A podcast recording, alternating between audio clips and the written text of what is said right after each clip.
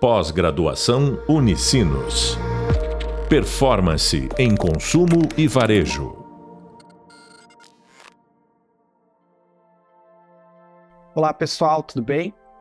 Quem fala é o professor Anderson Tomaszewski e hoje a gente vai falar um pouco sobre a análise dos casos de sucesso, eh, tanto da Coca-Cola, do Grupo Natura e Arezo, e analisar as ações sociais e o impacto que essas empresas vêm causando aí na sociedade.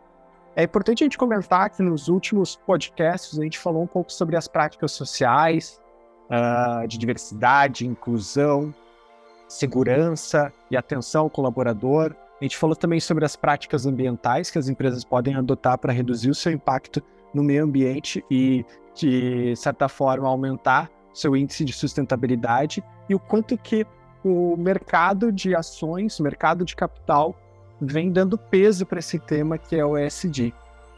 Então, hoje a gente vai falar sobre alguns grupos é, bastante importantes para a economia brasileira que vem ditando um pouco a forma de que as empresas estão uh, se adaptando a esse mundo novo, onde o tema ESG tomou um espaço gigantesco e as práticas sustentáveis uh, também cresceram de forma bastante considerável.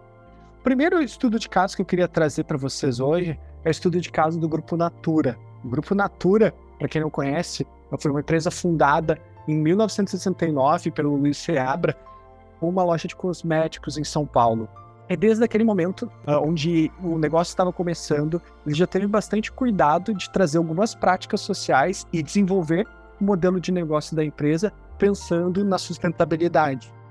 Uma das primeiras práticas que eles implementaram foi um modelo de vendas diferente, onde é um modelo de vendas composto por revendedoras de seus produtos, conhecido como os consultores de beleza natura. Por que, que esse modelo ele é interessante a gente falar um pouco sobre ele? Porque ele trouxe no momento lá nos anos 70 maior uh, independência da mulher, que, por exemplo, estava uh, tendo mais acesso às informações, estava tendo mais direitos garantidos, e a mulher começou agora a entrar no mercado de trabalho de uma forma mais até mesmo agressiva, onde ela podia, através do modelo de consultores de beleza natura, gerar a sua receita, gerar a sua renda. Isso é uma prática também social, onde, de certa forma, foi democratizado o acesso à geração de renda pela natura. E hoje é um modelo extremamente vencedor dentro do grupo e também referência para as outras empresas. Depois de quase 50 anos, esse é um modelo com bastante força dentro da empresa e com toda certeza vai perpetuar por ainda alguns bons anos. Isso causou um impacto social gigantesco, não uh, apenas uh, para a sociedade, mas também ditou a forma que outras empresas olhavam. Então, hoje é comum a gente encontrar, tanto empresas do mercado de beleza quanto de outros segmentos, a adoção desse mesmo modelo em si. Outro ponto interessante é, da gente comentar é a preocupação da Natura em relação ao meio ambiente. A Natura, é, desde o seu começo, olhou bastante para como que ela interagia com o meio ambiente, como que o consumidor percebia ela por essa interação. Então, lá quando ela começou a fazer a produção dos seus produtos, ela resolveu adotar, em 1975, a utilização de ingredientes vegetais para a criação dos cosméticos. Já em 83, ela se tornou a primeira empresa brasileira a lançar os produtos com refil, com isso reduzindo o uso de embalagens, reduzindo a poluição. Naquela época, a indústria não estava muito preocupada com a pauta ambiental. E ainda assim, no momento que a gente vive, as indústrias, de forma geral, não olham para a pauta ambiental com a devida atenção que deveriam ter. Isso já mostra um cuidado da Natura em criar o seu diferencial competitivo lá nos anos 80. Em 98, a Natura foi a primeira empresa que começou a medir o impacto ambiental do negócio. Lembrando é, que o tema ESG foi criado há pouquíssimo tempo, e que de lá para cá ganhou uma proporção gigantesca mas nos anos 90 não existia essa preocupação que existe com as políticas ambientais e as políticas sociais. E isso é um ponto positivo que a Natura já demonstrava naquela época e se consolidou como a empresa onde quando um colaborador ou quando um funcionário, fornecedor, enfim, alguns stakeholders, lembra do tema sustentabilidade, diretamente conecta com a Natura como companhia. Quais são as principais atividades de negócio que a Natura busca desenvolver? Primeiro, ter uma empresa integrada. Então, a Natura conseguiu consolidar um seu modelo desde a produção dos seus produtos até a distribuição deles para os consumidores através do modelo de consultores de beleza natura, quanto também do varejo com suas lojas através do modelo de franchising, mas também olhar para toda essa cadeia de produção do item e tomar alguns cuidados na forma que os seus produtos são distribuídos na forma que os seus produtos são descartados e a reutilização desses produtos na sua no seu processo produtivo. Esse cuidado com o seu processo produtivo mostra uma preocupação e uma forma que a Natura tem de mitigar os impactos e os riscos que ela causa no mercado e que ela causa no meio ambiente. Já em 2006, é importante comentar que a marca adotou uma postura de abolir o teste de cosméticos em animais. Então, hoje ela tem uma certificação de instituições uh, em prol dos animais, como a Cruelty Free International, isso já posiciona a Natura frente a um nicho de mercado, a uma comunidade, de que ela se conecta com o propósito de ser sustentável com o meio ambiente, ter um processo produtivo que leve em consideração a abolição de testes de cos dos cosméticos em animais, se conecta com um, uma parte da sociedade de uma forma bastante intensa. E isso o consumidor acaba avaliando no seu processo de decisão de compra. Hoje, o consumidor, quando vai tomar uma decisão de compra, ele olha para alguns critérios que anos atrás ele pouco olhava. Anos atrás, ele olhava muito para alguns critérios, como qual o benefício gerado por esse determinado produto, qual o preço que esse produto tem, se esse produto entrega a, a expectativa que o consumidor tem. E hoje, ele olha para alguns critérios que são, de certa forma, subjetivos e que as marcas devem ter um cuidado ainda maior ele está disposto a pagar mais por um determinado produto se essa empresa ela está comprometida com as causas e tem o mesmo propósito que esse consumidor tem. E no caso da Natura, uma grande parcela dos consumidores olha para o tema de sustentabilidade com bastante cuidado e tem um sentimento de pertencimento junto à marca, optando entre um determinado produto da Natura e um produto de seus concorrentes, optando por, às vezes, pagar, inclusive, mais caro por esse produto da Natura, justamente pela conexão que ela tem com o tema de sustentabilidade. Então, se construiu uma relação muito forte com essas questões ambientais, com essas questões sociais também. Inclusive, quando a gente passa para olhar para o board da Natura e para o nível de camada de gestão, é extremamente uh, comum que tenha dentro dessas camadas um índice de diversidade muito uh, relevante, com pessoas com vivências completamente diferentes das que são esperadas em empresas de capital aberto, promovendo assim um índice maior de diversidade e inclusão. Vale comentar também, em 2007, a Natura lançou publicamente seu programa Carbono Neutro. Então, esse programa ele considera todos os poluentes que foram gerados da extração da matéria-prima até o produto mesmo descartado depois do uso do consumidor. E ela busca reduzir esse impacto, inclusive com políticas de reuso desses produtos e embalagens dentro da companhia. Até 2013, Nesse mesmo programa, tinha sido estabelecida a redução de 33% das emissões de gases de estufa na atmosfera. E esses números foram atingidos. Então, a Natura criou uma relação muito forte com o tema de sustentabilidade. Esse tema hoje é o, o core do negócio e toda e qualquer ação que a Natura toma está conectada com as práticas sociais e as práticas ambientais que a gente falou ao longo do desenvolvimento da nossa disciplina. Se a gente olha por exemplo, para o relatório anual de desempenho da Natura, que está disponível no site na parte de relação com investidores, a gente consegue perceber isso durante toda a divulgação de informação que ela faz. E isso diferencia ela dos seus principais concorrentes, que olham ainda como o produto sendo o principal fator de decisão de compra do consumidor, e não os aspectos que permeiam ele, como posicionamento de marca, o posicionamento do produto e da linha, a precificação, a distribuição e outros critérios como este.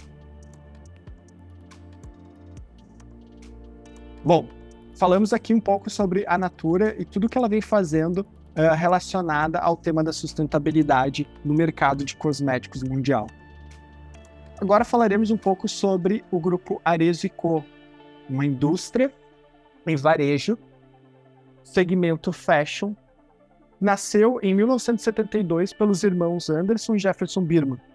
Então essa indústria calçadista, ela cresceu baseada numa estratégia primeiro, de distribuição de seus produtos através do modelo de franchising, e hoje é um dos maiores franqueadores do Brasil no seu determinado segmento, e se tornou um dos maiores conglomerados de empresas, adquirindo diversas marcas de grande relevância.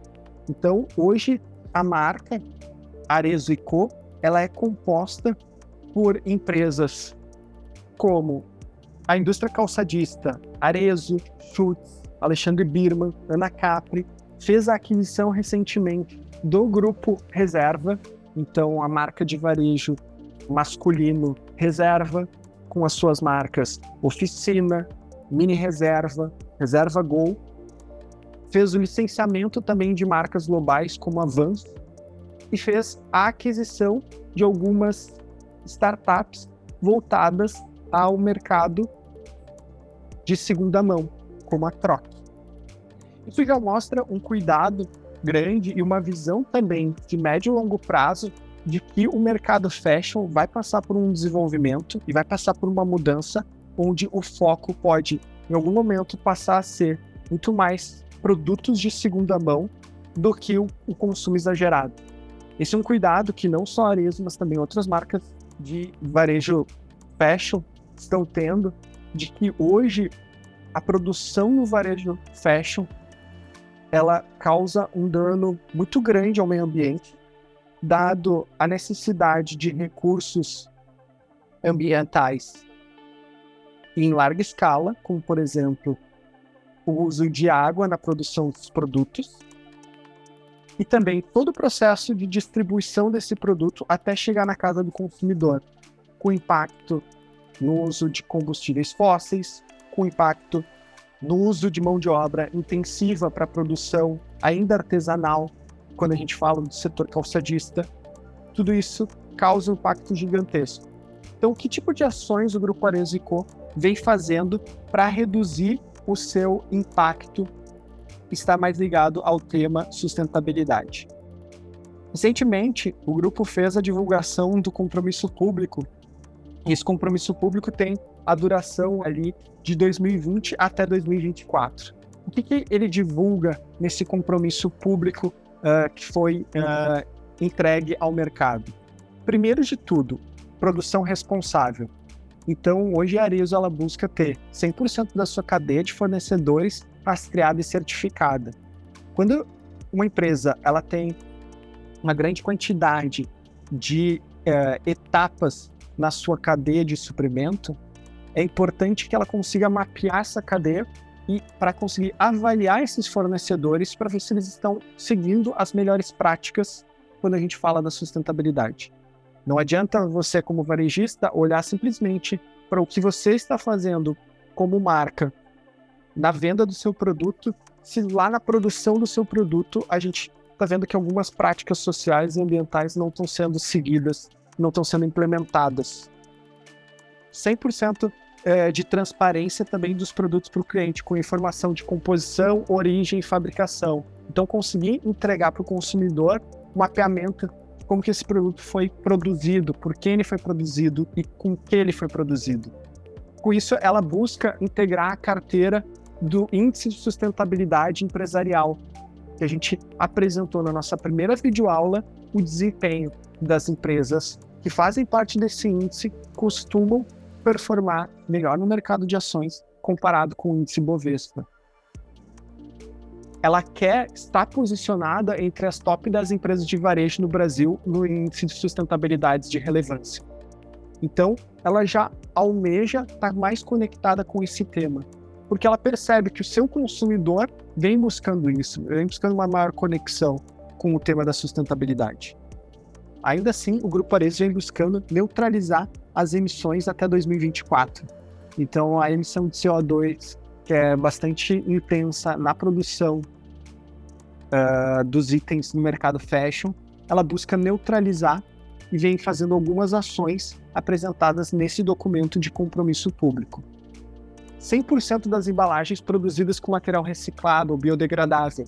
Esse é um tema que a gente falou durante as nossas aulas, e grande parte da poluição ainda assim vem de embalagens. Hoje, as empresas podem adotar práticas ambientais que sejam conectadas com esse tema das embalagens, usando da embalagem não apenas como uma forma de transporte do produto, mas também como uma forma de exposição da, em seu propósito, da sua conexão com a sustentabilidade e também melhor exposição das suas ações de marketing através das embalagens.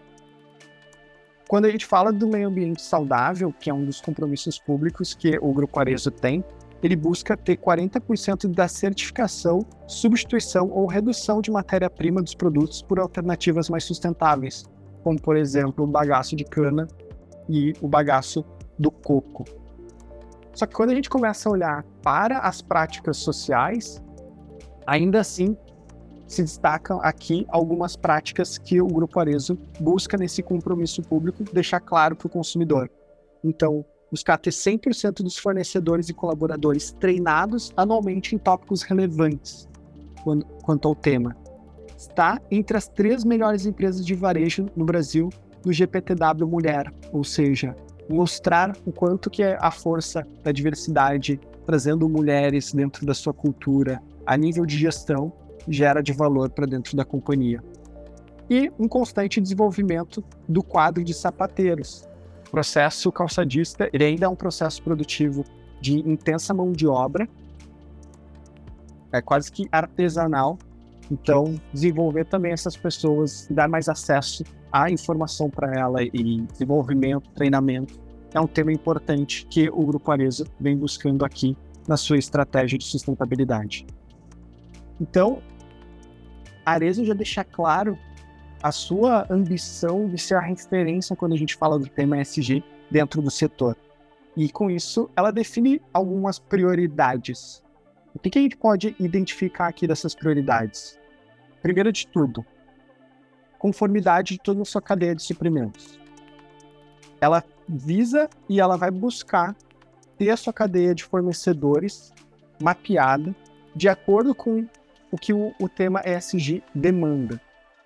Rastreabilidade dos seus produtos. Então, olhar para a cadeia de fornecimento dos seus produtos, desde, a, por exemplo, da, do couro, que é um índice fundamental para a produção do calçado, e ver se esse couro que está chegando nos sapateiros, esse couro que está chegando no processo produtivo, a entrega dele, a formação dele veio de forma adequada, seguindo boas práticas também substituir a sua cadeia de suprimentos com matérias-primas mais sustentáveis. Entregar para os executivos uma remuneração variável atrelada ao tema SG. Acho que esse é um ponto importante. As pessoas devem ser gerenciadas o seu desempenho e devem ser remuneradas também de acordo com o que a empresa busca.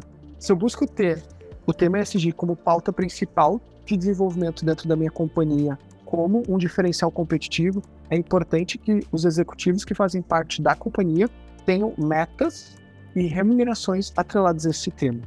Porque daí sim eles vão buscar uma construção de uma cultura pautada pelo SD, com maior diversidade, com maior inclusão, com políticas e práticas em cada um desses temas, como o ambiental e o social. Acho que é uma grande referência que pode ser usada por vocês do mercado fashion. Convido vocês a assistirem também a videoaula que a gente falou um pouco mais sobre essa análise do caso de sucesso do grupo Arezzo Co. Partindo aqui, a gente tem o grupo Coca-Cola Brasil. A Coca-Cola também vem divulgando as suas ações de forma mais intensiva ligadas ao tema sustentabilidade, principalmente ligados ao tema da reciclagem, uma vez que o setor de alimentação é um dos mercados que eh, tem um maior volume, porque é uma necessidade básica do ser humano, e a Coca-Cola, por ser uma empresa de bebidas, acaba produzindo bastante lixo uh, na sua produção. O que, que a Coca-Cola vem divulgando? Segundo o relatório de 2020 apresentado por eles, um dos maiores desafios da marca se encontra nas ações de logística reversa e desenvolvimento social. Então, trabalhar uma boa logística reversa para reutilização dos produtos, uma vez que a Coca-Cola produz e, e distribui produtos com uso de plástico intensivo e uso de vidro, então duas matérias-primas que podem ser reutilizadas. Então, a meta divulgada pela Coca-Cola é que até 2030 ela alcance a destinação correta de 100% das embalagens colocadas no mercado até 2030 e até 2025 ter 25% de material reciclado nas embalagens PET, reduzindo assim o tempo de degradação dos produtos, caso esse produto seja descartado incorretamente no meio ambiente. É interessante também comentar com vocês que a Coca-Cola Brasil, ela foi a primeira empresa brasileira que lançou uma garrafa de água mineral 100% produzida com material PET reciclado. Isso acabou também fazendo que outras marcas de produção de bebidas olhassem para o tema de reciclagem.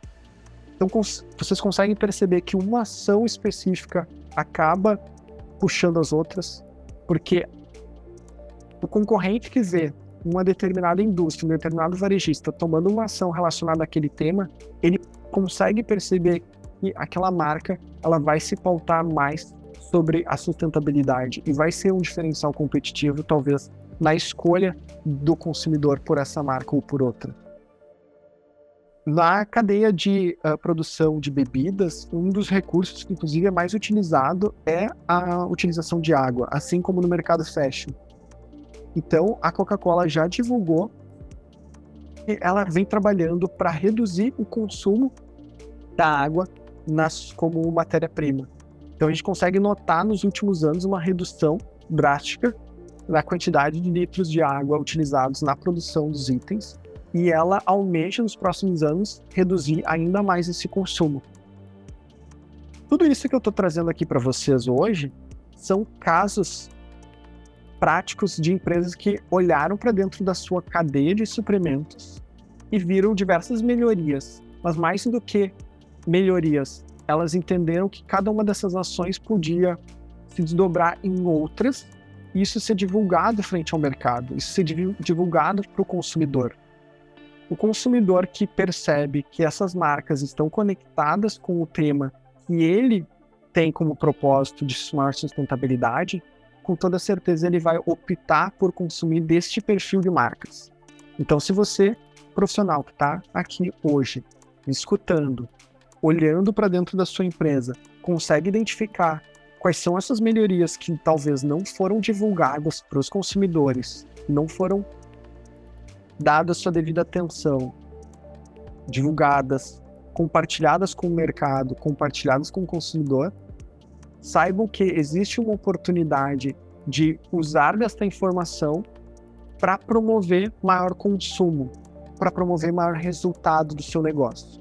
Não tem nada de errado em a gente divulgar essas informações, desde que a premissa e a ética esteja conectada com esse tema. De fato, o que a empresa vem fazendo para reduzir o seu consumo de, por exemplo, PET, a reciclagem dos produtos, aumentar o índice de logística reversa. A empresa está fazendo ações relacionadas a isso? Sim. Então vamos trazer isso frente ao mercado, vamos compartilhar com a sociedade, porque isso tem um efeito positivo de outras marcas que vão identificar isso e vão mudar e vão querer fazer isso dentro dos seus negócios.